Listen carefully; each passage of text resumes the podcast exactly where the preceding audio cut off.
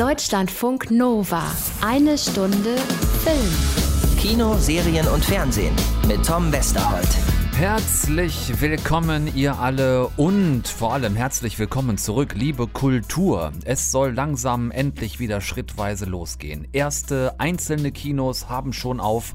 Ab dem 1. Juli, also Juli oder wie immer ihr das gerne nennen möchtet, sollen sie flächendeckend wieder öffnen. Gute Idee soweit, aber wie genau soll das aussehen und vor allem, wie kann das gut gehen nach den zuletzt langen sechs Monaten, in denen dort ja eher gar nichts ging? Wie geht's den Kinos kurz vorm Restart? Sprechen wir heute drüber, über die Wiedergeburt des Kinos und auch, wie sich die Kinos vielleicht gegen die oder auch gemeinsam mit den vielen Streamingdiensten zusammen am Markt behaupten können. Christine Berg ist unser Gast dazu. Sie ist Vorstandsvorsitzende des HDF Kino, des größten deutschen Kinobetreiberverbandes und wir haben einen sehr spannenden Blick in die Zukunft mit ihr aufgezeichnet.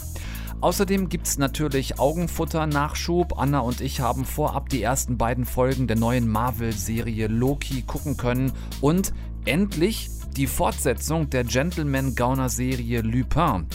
Dazu gibt es dann noch ein kleines bisschen Sommerberlinale, also wirklich nur so am Rand gestriffen und eine sehr interessante Doku über Jodie Foster. Und ich finde, damit sollten das auch erstmal jetzt Worte genug gewesen sein, um euch die Ohren wässrig zu machen. Unterschreiben Sie, dass das alles ist, was Sie je gesagt haben. Das ist absurd. Deutschlandfunk Nova. Eine Stunde Film. Anna, Thor. äh, Tom. Sag mal, wusstest du, dass ich eigentlich jetzt gerade gar nicht hier bin? Ähm, also ich meine, ich bin schon irgendwie bin ich jetzt gerade hier, aber ich ich bin ähm, also ich bin eben nicht nur hier. So, also ich bin hier, aber ich bin gleichzeitig jetzt auch woanders und außerdem bin ich gestern und übermorgen hier und ähm, was ich sagen will, ich bin also gleichzeitig immer überall und niemals irgendwo. Ich bin ein bisschen verwirrt. Zumindest könnte ich das sein, habe ich jetzt den Eindruck, wenn ich Loki wäre und wenn ich den Tesseract geklaut hätte, da kriegt man nur leider eine ganze Menge Ärger für.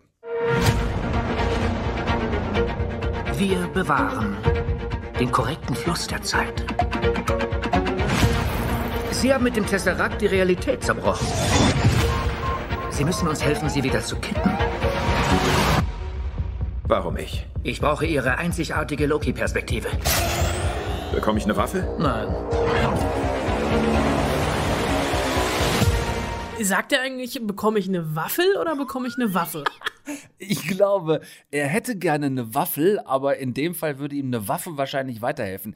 Himmel noch eins, was ist denn da los? Ja, ich hätte auch gerne eine Waffel gehabt, um ehrlich Ja, zu sein. haben Und ich einen glaube, an Waffel, diese glaub Serie hat einen an der Waffel. Ja. Also das äh, anders kann ich das nicht sagen, denn ähm, ja, Marvel hat irgendwie festgestellt, Sekunde mal, irgendwie denken wir ja alle, Loki ist tot. Äh, er wirkt und zerquetscht von Thanos kleinen, aber feinen Bauarbeiterhänden. Ähm, und sie haben sich ein Schlupfloch selber gebaut, nämlich das Schlupfloch der von dir so heiß und innig geliebten Zeitreise. Und äh, hier ist auch natürlich die Frage, was war zuerst, die Henne oder das Ei?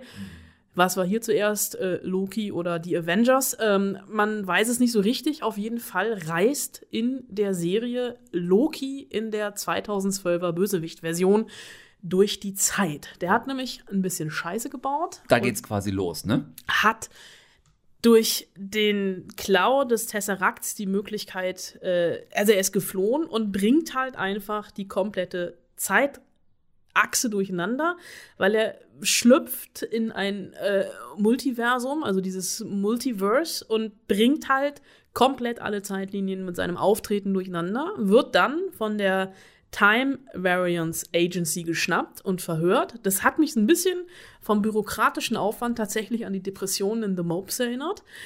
Ja, und, und, es hat mich, und, und parallel hat es ja das, das auf jeden Fall, was die Optik angeht. Und gleichzeitig hat es mich aber auch, was diese ganze Agency angeht, so ein bisschen an Men in Black erinnert. Ja, nur ohne Aliens. Ähm, Ja. Aber dafür halt eben mit den Zeitreisen und na, er wird halt so ein bisschen vor die Wahl gestellt. Entweder wir löschen dich aus oder du reist durch die Zeit, nicht alleine, sondern mit Möbius M. Möbius, der von Owen Wilson gespielt wird, und machst die Fehltritte, die du dir in der letzten Zeit, hahaha, geleistet hast, rückgängig. Und auf diesen Deal lässt er sich widerwillig ein. Sie und Ihre Metaphern. Ich liebe das. Sie klingen dadurch so clever. Ich bin clever. Das weiß ich. Mir können Sie vertrauen. Loki, ich habe fast jeden Moment Ihres Lebens analysiert. Sie sind anderen buchstäblich an die 50 Mal in den Rücken gefallen.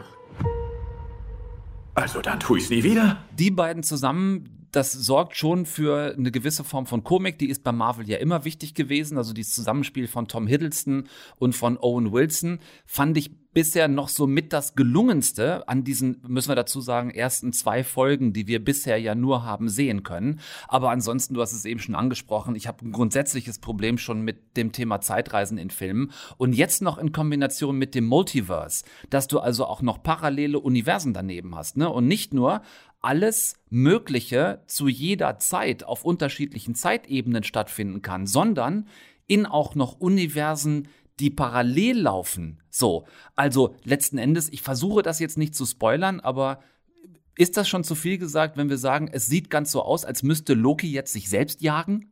Ist unsere erste Interpretation des Cliffhangers in der zweiten Folge. Äh, kann gut passieren, aber wir haben ja auch irgendwie so ein bisschen gelernt, vor allem bei WandaVision, wo Marvel ja vor ein paar Wochen erst irgendwie äh, mal was komplett anderes hingelegt hat, dass es dann dann auch noch mal in eine andere Richtung gehen kann. Und für mich ist es so, äh, jetzt so ein bisschen die, die, die drei, Dreifaltigkeit, wenn man irgendwie WandaVision, was ja total abgefahren war, mhm. äh, The Falcon and the Winter Soldier, was irgendwie so klassische Marvel-Kost war, und jetzt dann Loki zu haben, immerhin, er ist der Gott des Schabernacks und äh, Tom Hiddleston betreibt hier auch sehr, sehr viel Schabernack und das funktioniert auch in diesem, wenn wir das als Buddy-Film betrachten, zwischen ihm und Owen Wilson, oder ist ja eine Serie, also kein Film, du weißt, was ich meine, ja, ja, ja. Äh, funktioniert es auch ganz ganz gut. Das äh, fand ich auch, ja. Da habe ich gerne zugeguckt. Aber jetzt nach zwei gesehenen Folgen würde ich sagen, wie Sie sehen, verstehe ich nichts. Ja, genau. Die Storyline erklärt sich mir bisher noch nicht. Das ist dieser Versuch von Marvel, jetzt die Serien, die sie gemacht haben, zu integrieren ins MCU. Das ist grundsätzlich schon mal nicht einfach, bei 22 sehr kompakten Filmen da noch was zwischenzukriegen. Das habe ich schon auch verstanden.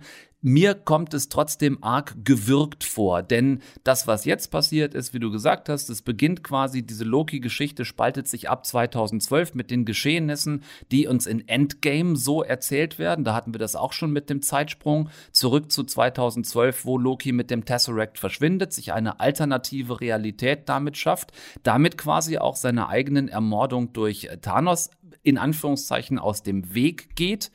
Und, und jetzt soll das Ganze hinführen zu den nächsten Marvel-Filmen, äh, Thor, Love and Thunder und zu dem neuen Doctor Strange ähm, Multiverse Madness oder Madness in the Multiverse. Also da soll es hinführen. Ich bin gespannt, wie das weitergeht. Nach diesen ersten zwei Folgen stehe ich genauso da wie du. Ich musste ein bisschen lachen. Es gibt an einer Stelle äh, dieser ersten beiden Folgen, sagt irgendjemand, äh, Existence is Chaos. Und da habe ich gedacht, ja, genau das bildet diese Serie ab. Ein, ein heilloses Chaos, geht vieles durcheinander. Bin gespannt, was ihr sagt. Ich werde es schon noch weiter gucken, aber nach diesen ersten zwei Folgen äh, überwiegt gerade, obwohl ich so ein großer Loki-Fan bin, erstmal die Enttäuschung. Um dich kurz zu Norden, Erden, Süden, Westen, Osten. Ja. Es ist der 8. Juni, Dienstag, Erde, irgendwas zwischen 20 und 21 Uhr. Ich war mir kurz unsicher, aber danke. Deutschlandfunk Nova. Eine Stunde Film. Tom. Anna? Sag mal, hast du eigentlich Lupin weitergeguckt? Ich habe weitergeguckt, allerdings, äh, weil ich so viel Zeit aufgewendet habe, mich über Loki zu wundern, ähm, nur die, nur die ersten beiden Folgen der zweiten Hälfte der ersten Staffel. Also ich habe Folge 5 und 6 gesehen. Es hat ja mittendrin aufgehört damals. Ja, das und war richtig fies von Netflix. Äh, Lupin ne, mit Oma C, äh, Literaturverfilmung, Taschenspielertricks geholt vom angestaubten Historien-Setting in die Gegenwart. Und ich habe ja gedacht, als ich die geguckt habe, die verarschen mich, weil mittendrin Schluss war. Genau. Die haben aber irgendwie äh, gedacht, sie sind mal ganz clever und teilen diesen Erzählstrang einfach in zwei Staffeln und haben einen staffelübergreifenden Cliffhanger, der die Leute zum Weitergucken bewegt. Und äh, ich habe tatsächlich weitergeguckt. Immerhin startet die nächste Staffel, die zweite Staffel ja jetzt auf Netflix. Und die haben sich damit nicht so richtig einen Gefallen getan. ist das überhaupt wirklich eine zweite Staffel? Das- ich tue mich da schwer mit. Also ich habe überlegt, ist es Staffel 1.2? Eigentlich, genau genommen, ist es doch wirklich nur die zweite Hälfte einer ersten Staffel. Die äh, tatsächlich bei IMDb etc. steht überall die zweite Staffel. Eine dritte wurde, ich habe jetzt heute auch irgendwo was von der dritten Staffel gelesen, wobei das jetzt schon abgeschlossen ist natürlich.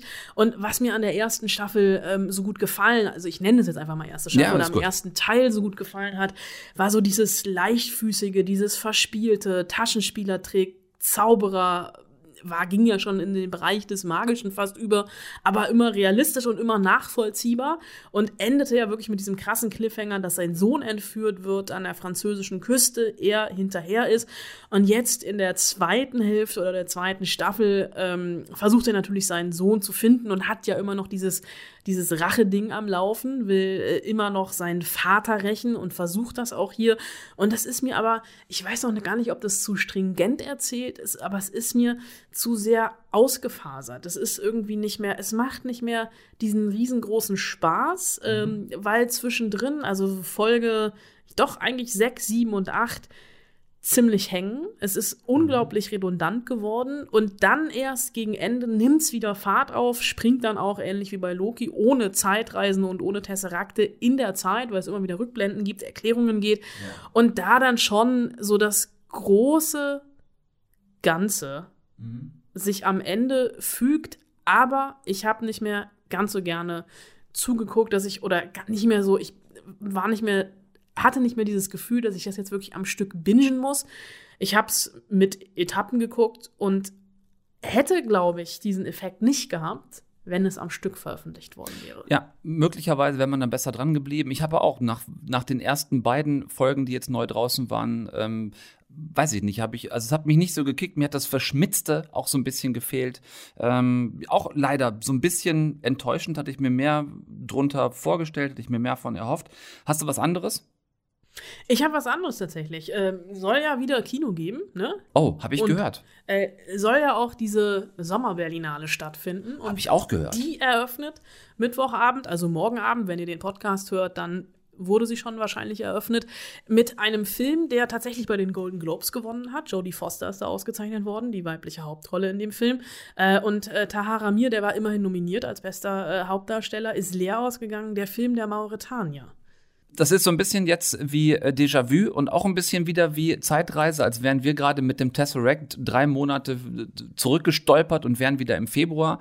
Ähm, Film, den wir auf der Berlinale quasi schon hatten, der jetzt im Sommer aber dann erst präsentiert wird einem Publikum.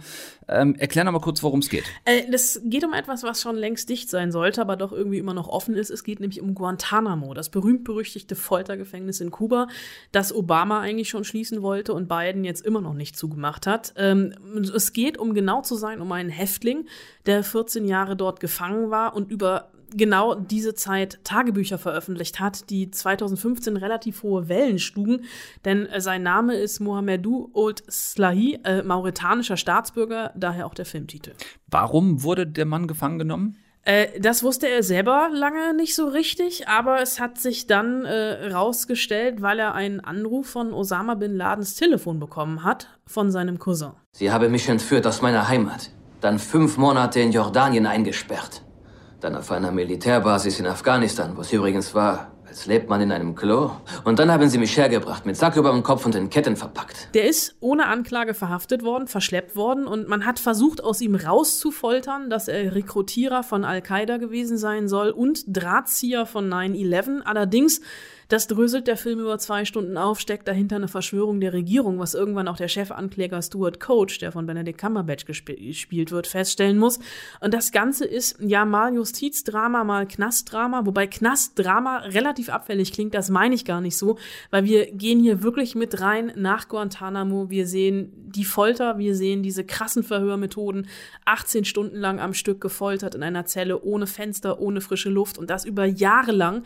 Also der ist wirklich, also wie, wie der überlebt hat, ist unglaublich krass und es ist, ähm, wenn du dich zurückerinnerst an den Film The Report, Ähm, da wälzt Adam Driver Akten und hier bekommen wir quasi die Bebilderung dazu. Und das sind wirklich Bilder, die unter die Haut gehen. Ja, da, also dass das Guantanamo Bay nun keine zivilrechtliche Justizvollzugsanstalt gewesen ist, das wissen wir. Kann mir vorstellen, dass das nochmal heftige Bilder sind. Äh, den Cast haben wir angesprochen schon. Wo findet sich Jodie Foster darin wieder? Äh, Jodie Foster spielt die Anwältin, die ihn versucht rauszuhauen oder dann auch, ich meine, es ist jetzt keine, kein Spoiler, es basiert ja auf einer wahren Geschichte, raushaut.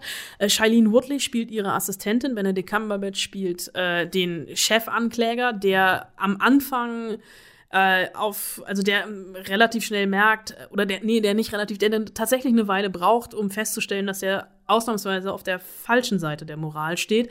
Und äh, ganz, ganz krass äh, finde ich Tahir Rahim, der einfach wirklich dieses sehr körperliches spielt, ein wahnsinniges Schlussplädoyer hält. Den kennen wir unter anderem aus Ein Prophet oder der Serie The Looming Tower. Er war auch bei The Eddie dabei.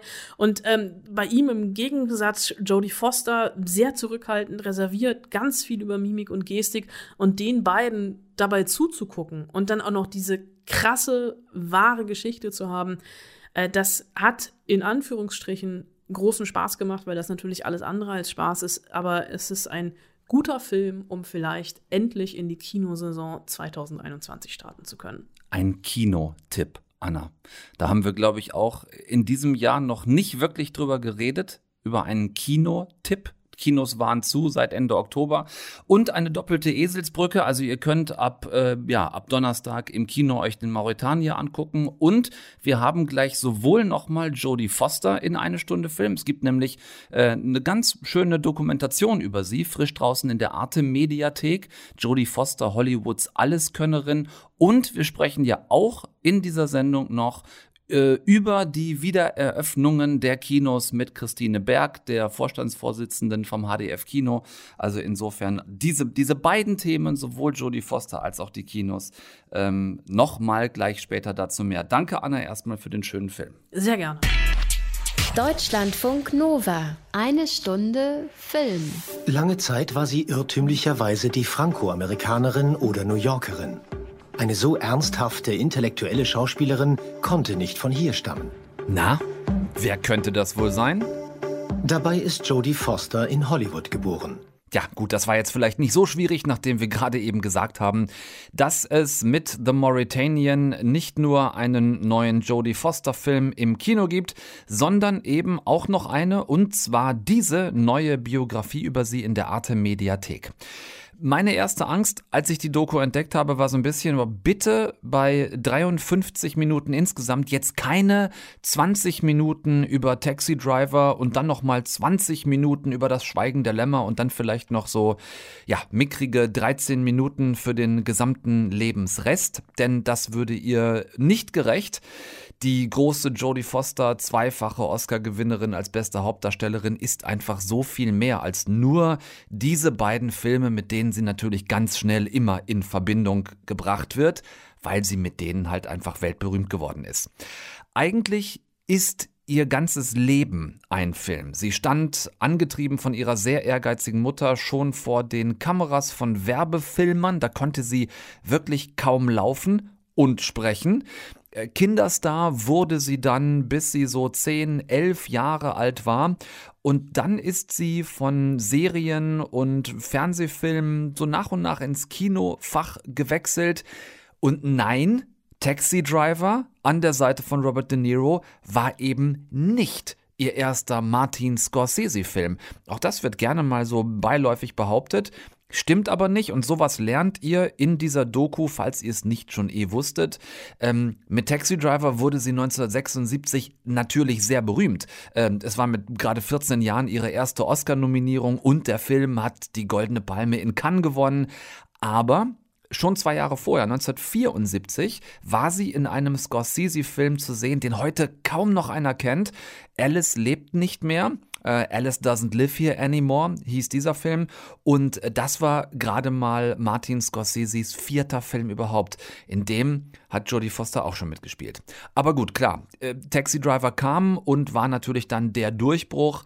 Da hat sie, wie ihr selbstverständlich wisst, Iris gespielt. Nebenstars wie eben De Niro und auch Harvey Keitel, der ihren Zuhälter gespielt hat in diesem Film.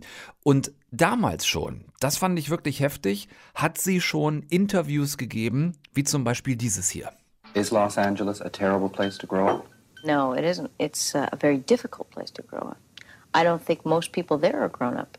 I don't think most people anywhere are grown up, but let's just say in Los Angeles they're having a rougher time about it. I mean, there's the beach. It's a leisure community. It's like um, everyone talks movies. And that's not a real grown up thing to talk about, I guess. Reflektiert wirklich wie eine alte Hollywood-Häsin, aber mit ich weiß es nicht genau, 15, es war nach Taxi Driver 15, 16, die sie vielleicht damals war, stand sie ja auch schon 13, 14 Jahre lang vor der Kamera. Also wirklich extrem beeindruckend.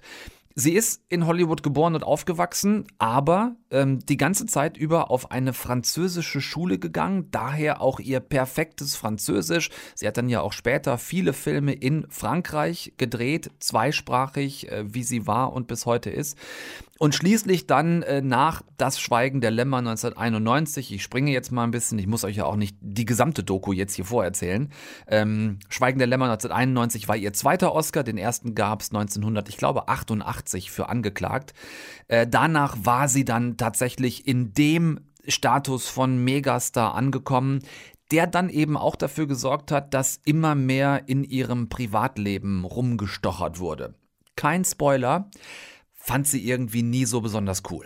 If you had been a public figure from the time that you were a toddler, if you'd had to fight for a life that felt real and honest and normal against all odds, then maybe then you too might value privacy above all else. Es sind wirklich sehr schön montierte 53 Minuten, äh, ganz viel Archivmaterial, sehr gut unterstützende Filmausschnitte dazu und wirklich nur hier und da mal ein Kommentar, ähm, meist dann von amerikanischen Filmjournalistinnen oder ehemaligen Wegbegleiterinnen von Jodie Foster. Vermutlich ist diese Doku nichts für euch, wenn ihr schon eine Doktorarbeit über sie geschrieben habt, dann würdet ihr das, was in diesen 53 Minuten drin ist, vermutlich alles schon wissen. Aber für alle, die eben vielleicht doch noch gar nicht so viel über sie gewusst haben bisher, finde ich es eine sehr kurzweilige, knappe Stunde. Jodie Foster, Hollywoods Alleskönnerin heißt sie und ist ab jetzt in der Arte Mediathek. Deutschlandfunk Nova. Eine Stunde Film. Die Inzidenzen sinken, die Außengastronomie läuft bei uns fast überall wieder an. Das Leben kämpft sich langsam seinen Weg zurück durch die Pandemie. Äh, natürlich fragen wir uns in eine Stunde Film, wann darf denn endlich auch die Kultur wieder mit einsteigen und wann können Theater und Kinos wieder öffnen? Und wenn sie öffnen können, unter welchen Umständen? Und wie realistisch ist es überhaupt, dass unser Kinoleben vielleicht irgendwann mal wieder so ähnlich wie früher wird? Das sind eine Menge Fragen und einige davon wollen wir mit dem größten deutschen Kinoverband, dem HDF Kino, klären, beziehungsweise mit der Vorstandsvorsitzenden Christine Berg. Grüß Sie, Frau Berg. Hallo, Herr Westerholt. Seit ähm, Ende Oktober, Anfang November letzten Jahres waren und sind die Kinos jetzt durchgängig dicht. Da ging dann auch nichts mehr mit all den kostspieligen Corona-Umbauten, auf die sich viele Betreiber eingestellt hatten. Wie ist aktuell die Situation bei den knapp 800 Kinos deutschlandweit, die Sie repräsentieren? Wie sieht's da aus? Oh, tja, wie sieht's da aus? Also ich würde mal sagen, ich habe alle Emotionen anzubieten, die es auch im Kino gibt wir dürfen unserer leidenschaftlich nachkommen.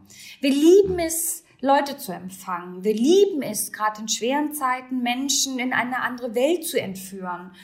Und es sind schwere Zeiten und wir dürfen das nicht tun. Wir gucken aber jetzt nach vorne, um es mal so zu sagen. Wir gucken jetzt nach vorne und wir freuen uns darauf, dass wir demnächst wieder aufmachen können. Auch wenn mit erschwerten Bedingungen. Aber dann geht's wieder los. Was ich mir teilweise auch psychologisch somit am schwersten vorstelle, bezogen auf diese vergangenen Monate jetzt, auf dieses zurückliegende ja mindestens ein halbe Jahr, dass ja wirklich viele gesagt hatten, okay, wir kleben hier jede zweite Reihe ab, wir sperren Sitze, auf denen jetzt keiner mehr sitzen darf, wir achten auf Hygiene, auf Abstand, auf Desinfektion, auf Plexiglasscheiben, wir bauen teilweise neue Luftfilteranlagen ein, um dann aber gesagt zu kriegen, äh, nee, reicht trotzdem nicht. Ja, das war ein schwerer Schlag letztes Jahr, ähm, als dann plötzlich, weil wir haben wirklich sehr, sehr viel gemacht. Also wir haben, und zwar in ganz Deutschland, und haben uns sehr genau überlegt, was können wir alles tun. Es gibt ja sogar zwei Studien von der TU Berlin, die wirklich unabhängig ähm, mal geprüft haben, wie sind denn die Aerosolwerte in den Kinos. Und man hat festgestellt, dass die besser sind als irgendwo anders, also im Büro oder sonstiges, was ja auch klar ist. Sie setzen sich in einen Saal mit super Belüftung, mit Abstand und sie gucken nach vorne und sie reden nicht. Also normalerweise. Ich rede nicht im Kino. Wenn ähm, Sie ein guter Kinozuschauer sind, tun Sie es nicht. Genau. Und ähm, da sind natürlich die Aerosolwerte so gering, die sind im einstelligen Bereich. Und da war das schon, dass man sich sehr gefragt hat, warum gerade wir?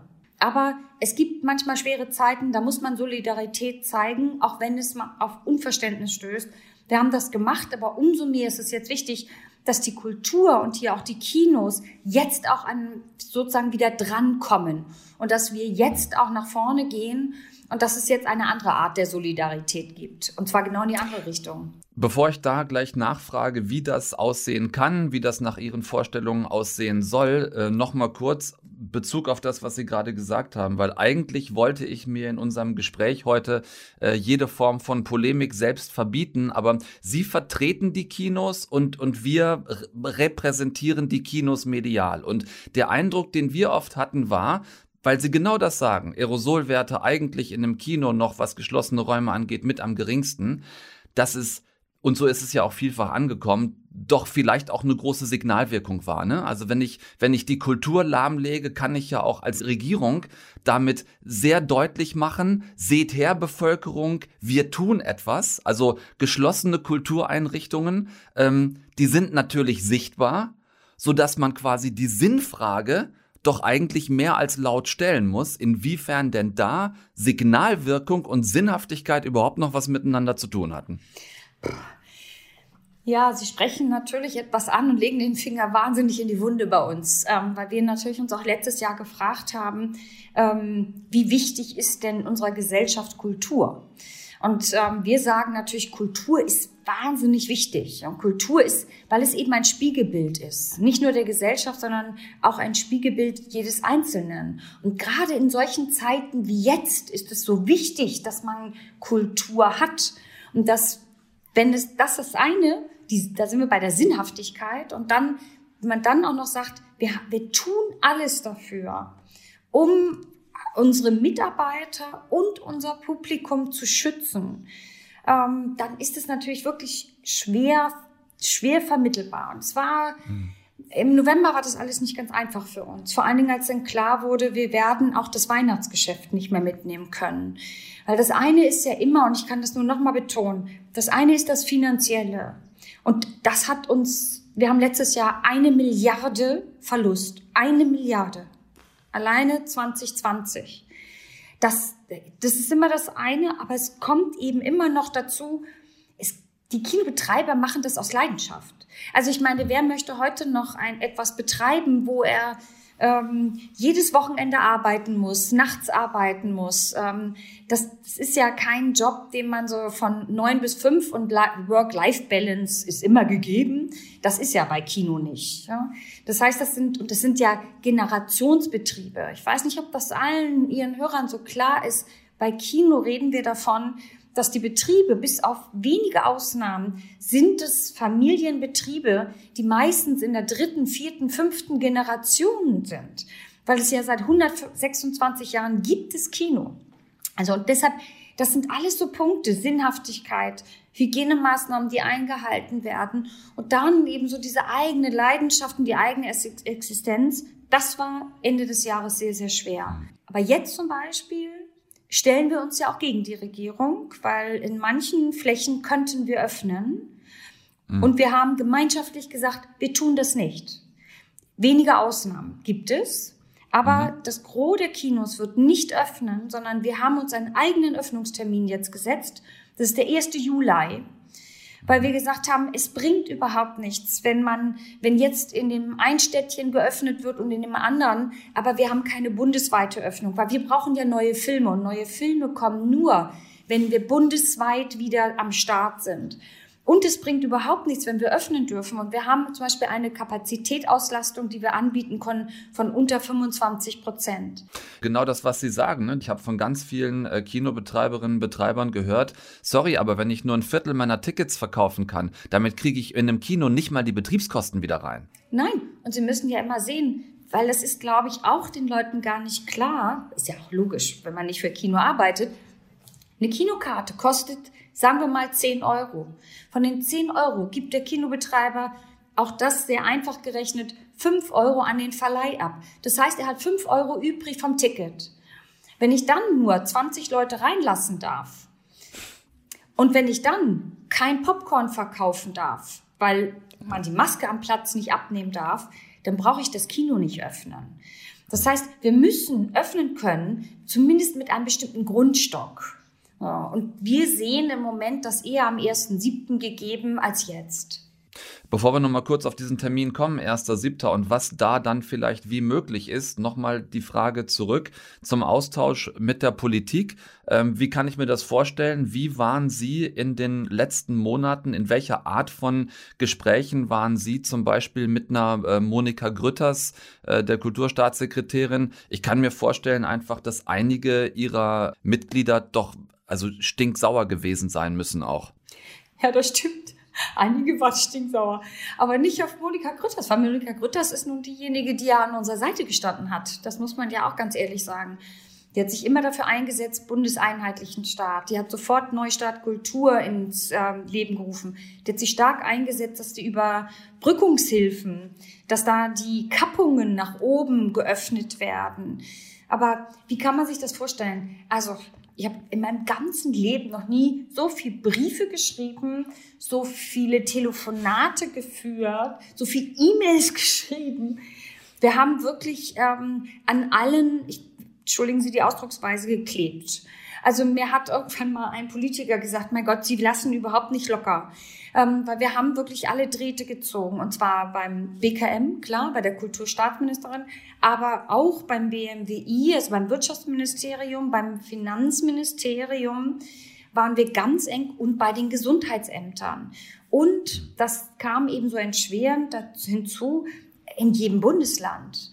Wir haben ja dann auch wiederum, wir haben in Bayern, wir haben in Berlin, wir haben in Nordrhein-Westfalen, Niedersachsen, wir haben Herrn Söder angeschrieben, ich war bei Herrn Weil, wir haben Herrn Laschet angeschrieben, es gab Telefonate mit den ähm, Staatssekretären. Also wir haben eigentlich wahnsinnig viel gemacht. Sie haben das gerade angesprochen, das Bundeswirtschaftsministerium, was ja nun, äh, also das haben wir, glaube ich, alle verstanden, dass äh, Kultur ohne finanzielle Unterstützung äh, sowieso schon arge Überlebensprobleme hat, sage ich mal, in so einer Pandemie, teilweise dann wirklich ohne Unterstützung keine Chancen mehr hat.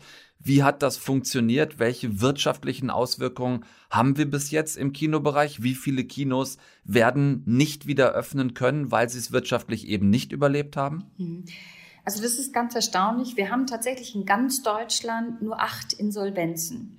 Also acht Kinos werden nicht wieder öffnen. Alle anderen mhm. Kinos werden wieder öffnen.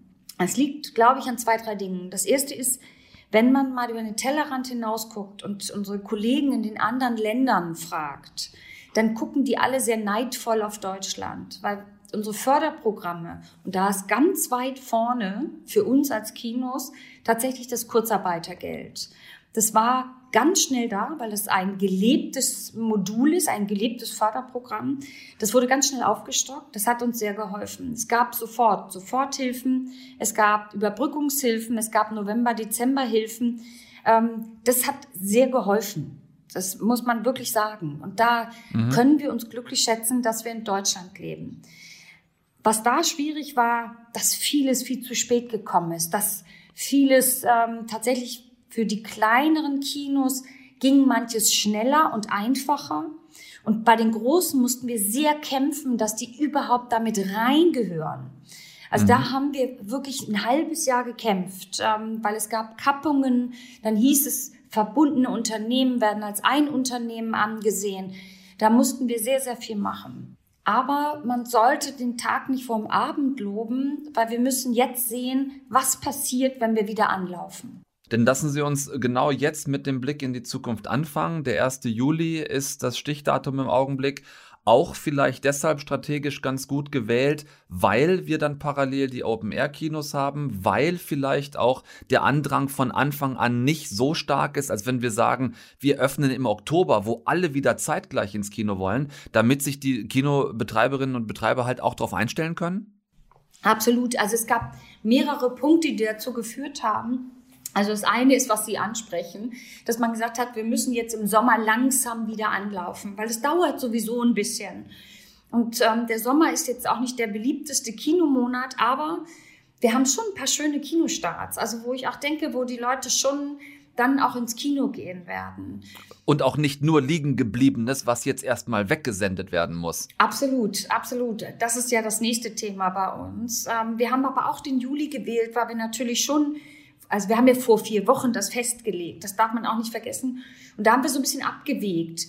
Wo darf man unter welchen Bedingungen aufmachen? Wie, wie schnell geht es jetzt auch zum Beispiel mit dem Impfen? Und wo stehen wir ungefähr am 1. Juli? Ja? Und wir haben uns, ähm, wir haben als HDF alle zusammengeholt, wir haben die Verleiher geholt und alle Kinoverbände geholt und haben uns mit allen abgestimmt und haben dann gemeinschaftlich entschieden, es ist der 1. Juli. Denn das heißt, wenn es dann wieder losgeht, dann ist natürlich, laufen auch die Hilfen wiederum aus. Das ist, was Sie meinten mit auf eigenen Beinen stehen. Wie lange können die Kinos das überhaupt noch aushalten, diesen eingeschränkten Betrieb, dass halt nicht voll ausverkauft werden darf, sondern halt nur mit den weitergängigen Abstandsregeln? Ich kann Ihnen das leider nicht beantworten. Ich weiß nicht, hm. wer wie lange das aushalten wird. Ich glaube, was uns helfen wird, es soll ja, ist ja jetzt gerade bekannt geworden, Olaf Scholz hat ja nochmal einen Kulturfonds aufgelegt. Davon werden auch die Kinos profitieren. Das Problem ist, dass noch viel mehr Fragen offen sind, als Antworten dastehen. Und da sprechen Sie einen ganz wichtigen Punkt an, denn die Pandemie ist das eine und die damit verbundenen Schließungen, das gehört quasi auf den einen Themenhaufen. Es gibt aber noch ein anderes großes Thema parallel, nämlich die Streamer, die natürlich die Gunst der Stunde in Anführungszeichen genutzt haben, die ihr Angebot äh, verbreitert haben, die ähm, für immer mehr äh, Kino zu Hause geworben haben und ähm, Filmverleiher, die unter Druck gewesen sind in der Pandemie, ja teilweise auch Deals gemacht haben. Äh, einige haben sich exklusiv gebunden. Wir haben das mitbekommen. Die Konstantin hier bei uns in Deutschland, also in München, äh, hat sich an Sky gebunden zum Beispiel, was auch Filmauswertungen angeht in Zukunft. International haben wir mitbekommen, Amazon hat gerade MGM gekauft. Da liegt natürlich die Vermutung nahe, dass man dort vielleicht den mittlerweile zweieinhalb Jahre alten 25. James Bond Film vielleicht vielleicht exklusiv zeigen will. So, da ist zumindest auch das letzte Wort noch nicht äh, gesprochen.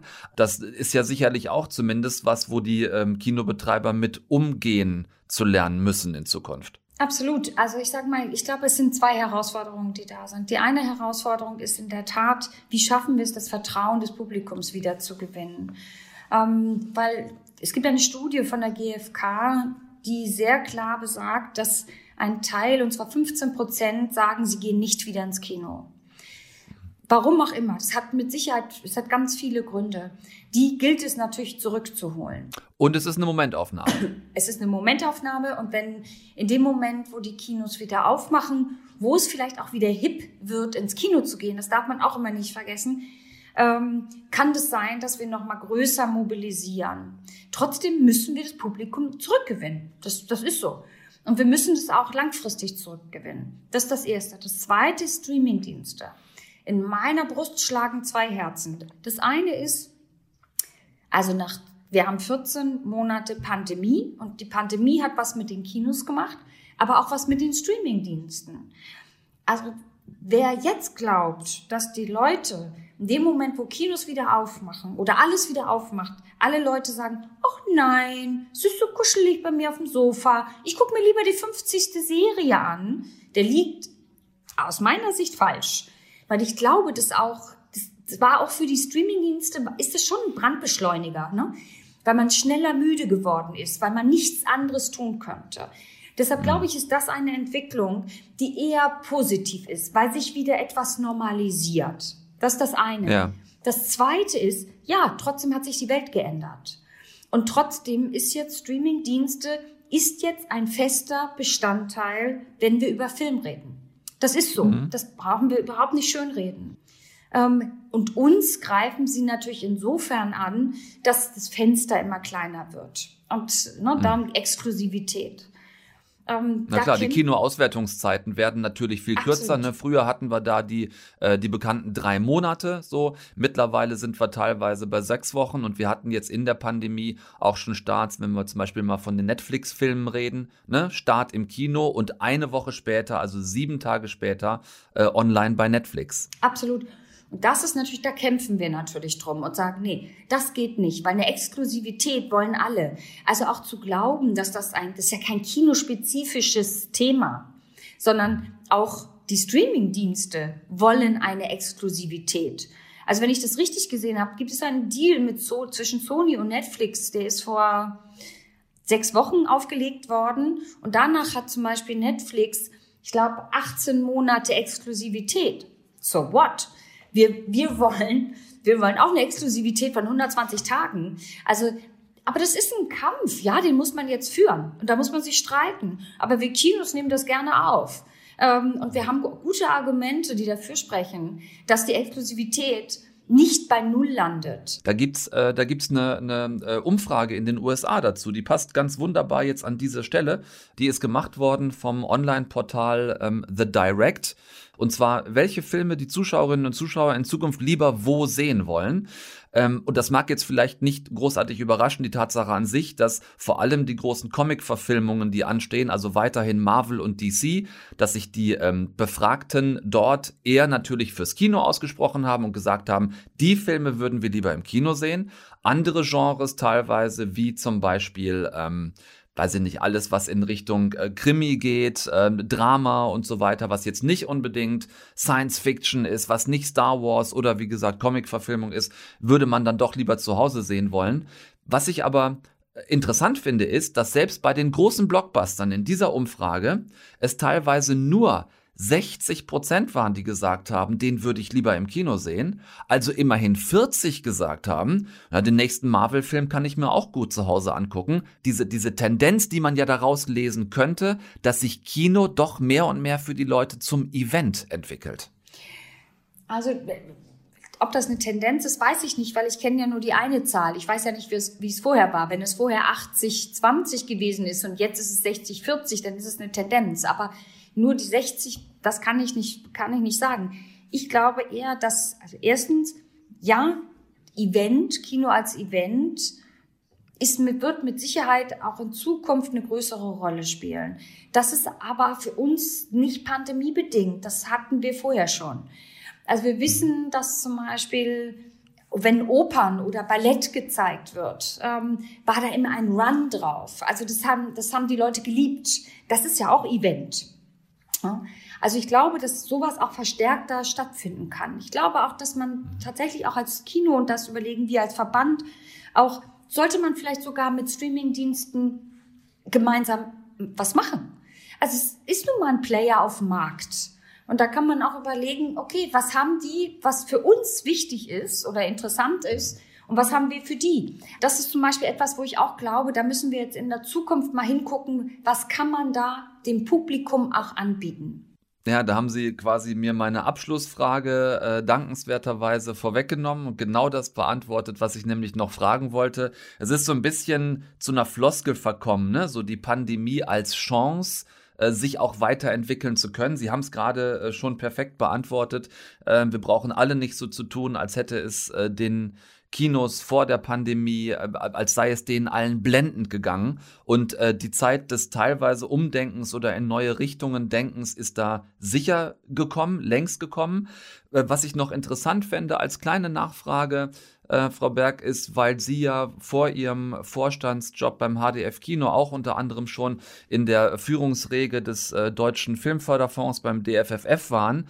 Müsste man dann nicht vielleicht auch den Schritt gehen und sagen, okay, wir müssen auch grundsätzlich in der Filmförderung gucken, ob wir da nochmal die Untersparte etwas größer machen und sagen, okay, das hier ist jetzt nicht nur Filmförderung, sondern das ist ganz explizit Kinoförderung. Das heißt, auch Filme danach zu fördern, auf welchem Ausspielweg sie dann landen sollen am Ende.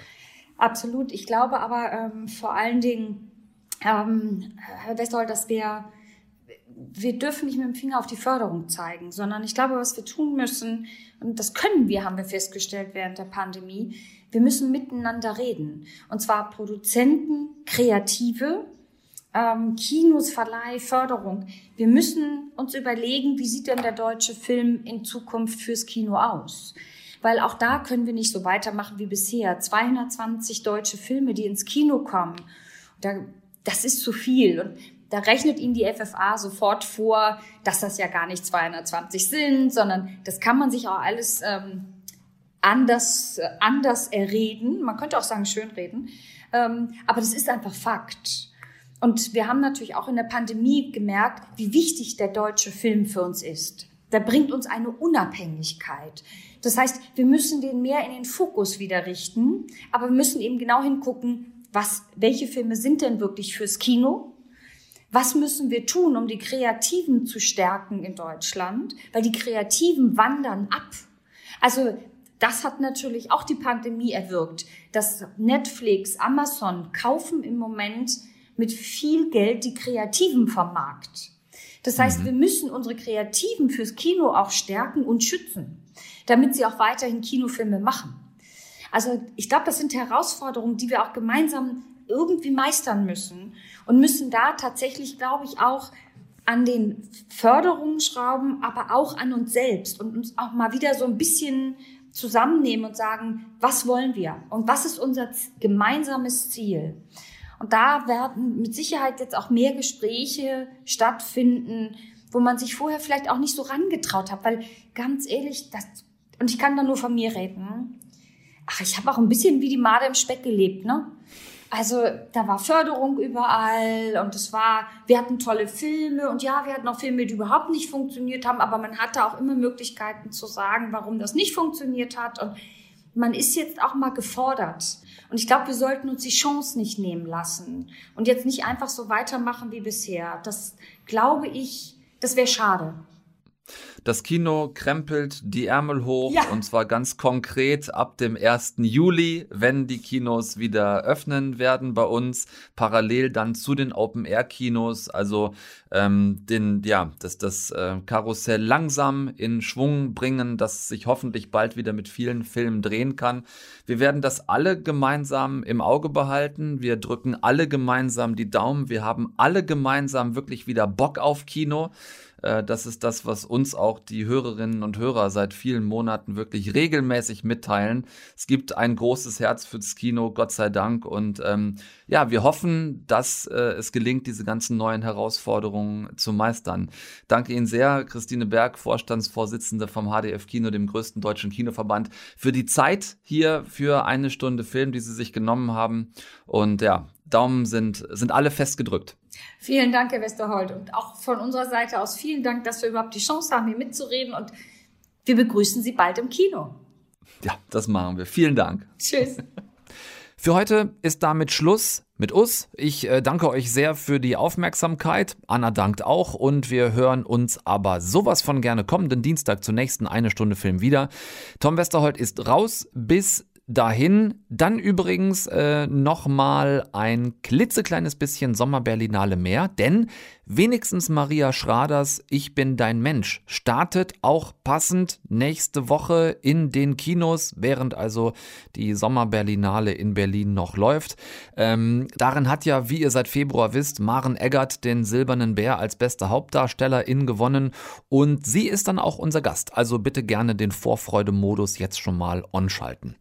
Bleibt mir bis denne gesund, guckt nix, was ich nicht auch gucken würde, passt auf euch auf und fühlt euch herzlich getschüsst. Deutschlandfunk Nova. Eine Stunde Film. Jeden Dienstag um 20 Uhr. Mehr auf deutschlandfunknova.de.